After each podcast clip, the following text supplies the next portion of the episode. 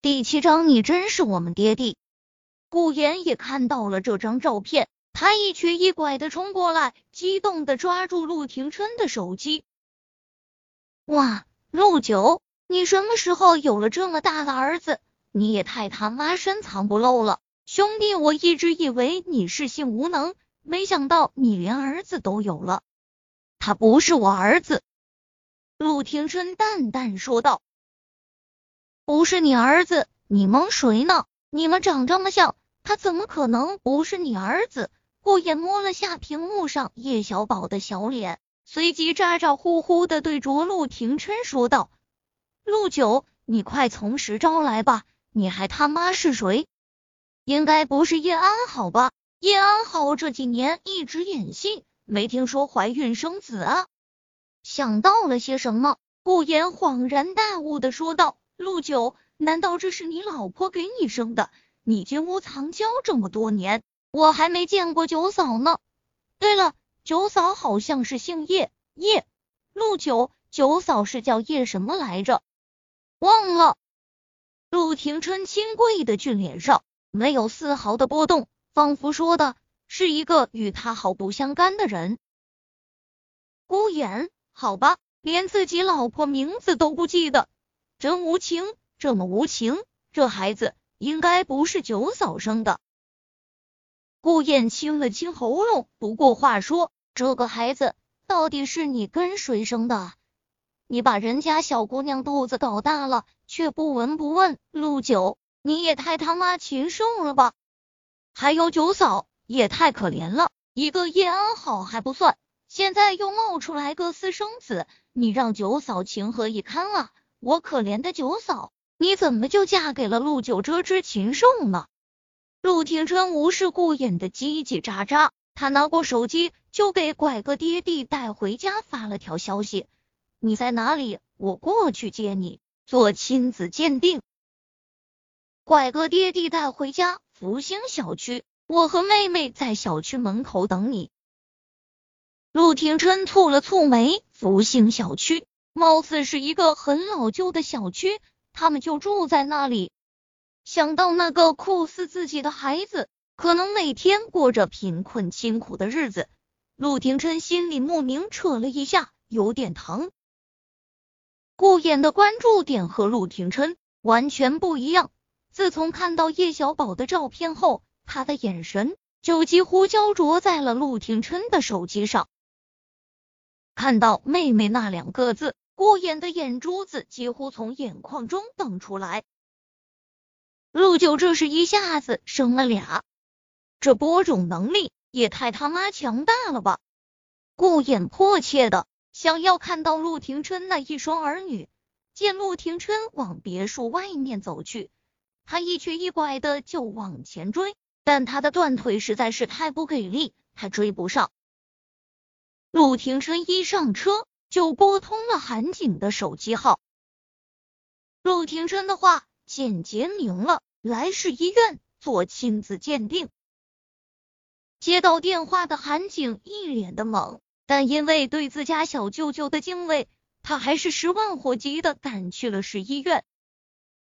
只是他过去要跟谁做亲子鉴定？跟浮云吗？接人这种事本来是用不着陆廷琛亲自做的，但不知道为什么，陆廷琛现在迫切的想要见到那个酷似自己的小男孩。他开车过去的时候。叶小宝和叶小贝已经等在了小区外面。叶小贝拉住叶小宝的手：“哥，你说他会是我们爹地吗？我好紧张，好紧张，紧张的我老想吃巧克力。”叶小宝唇角抽搐了下，想吃巧克力就直说，还非要找这么多理由。虽是这么想，他还是从口袋里掏出一颗巧克力，塞到叶小贝手中。他面上依旧是冷冰冰的，但是眼底的温柔怎么都掩盖不住。看到这块巧克力，叶小贝那是一个满足啊！他吃下这块巧克力，水汪汪的眼睛更是欢喜的弯成了两个小月牙。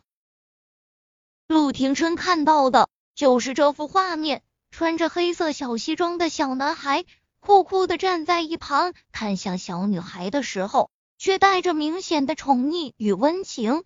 穿着粉色蓬蓬裙的小女孩抱着他的胳膊，笑靥如花，一副岁月静好的模样。陆廷琛的胸口轻轻颤了下，他感觉到自己那颗冷硬的心仿佛出现了一道裂缝，有一种称之为柔情的陌生东西在他的胸腔中泛滥成灾。叶小宝和叶小贝也注意到了那辆黑色的兰博基尼，叶小贝抬起胖乎乎的小手指了指，这该不会是百分之五十爹地的车吧？嗯。叶小宝看了下车牌号，他破解过陆廷琛的资料，这辆车的确是他名下众多名贵跑车其中的一辆。得到了自家哥哥肯定的回答，叶小贝脸上的笑容更加灿烂。他冲到陆廷琛的车前，用力挥舞着胳膊，百分之五十跌地。陆廷琛打开车门。笔直的长腿迈出，就对上了一张自己缩小版的脸。叶小贝看看陆廷琛，又看看叶小宝，百分之五十爹地简直就是哥哥的翻版吗？不对，应该是哥哥是百分之五十爹地的翻版，太像太像了，这哪里是百分之五十爹地啊？这肯定就是他们的爹地。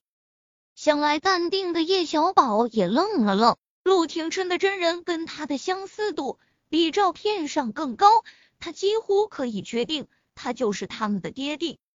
叶小宝上前试探着问道：“你是我们爹地吗？”不等陆廷琛说话，叶小贝就激动的说道：“这还用问？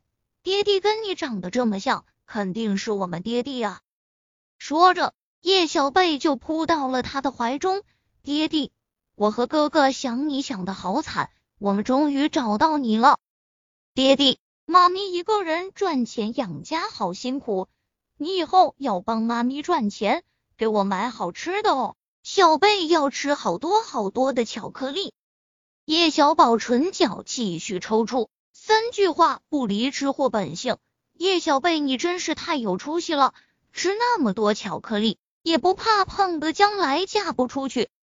陆廷琛最讨厌的。就是别人碰他，他以为叶小贝扑到他怀中，他会嫌恶的将他推开。出乎意料的，他竟然觉得这个拥抱有点儿温馨，让他那颗冷硬的心越发柔软。他都有些不忍心说出“他其实不是他们的爹地”那句话。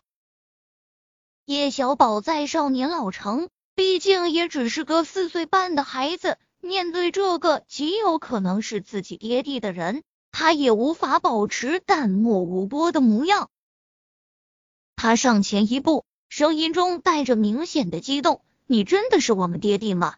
二零一二年六月八日晚上，你去过雷霆酒店，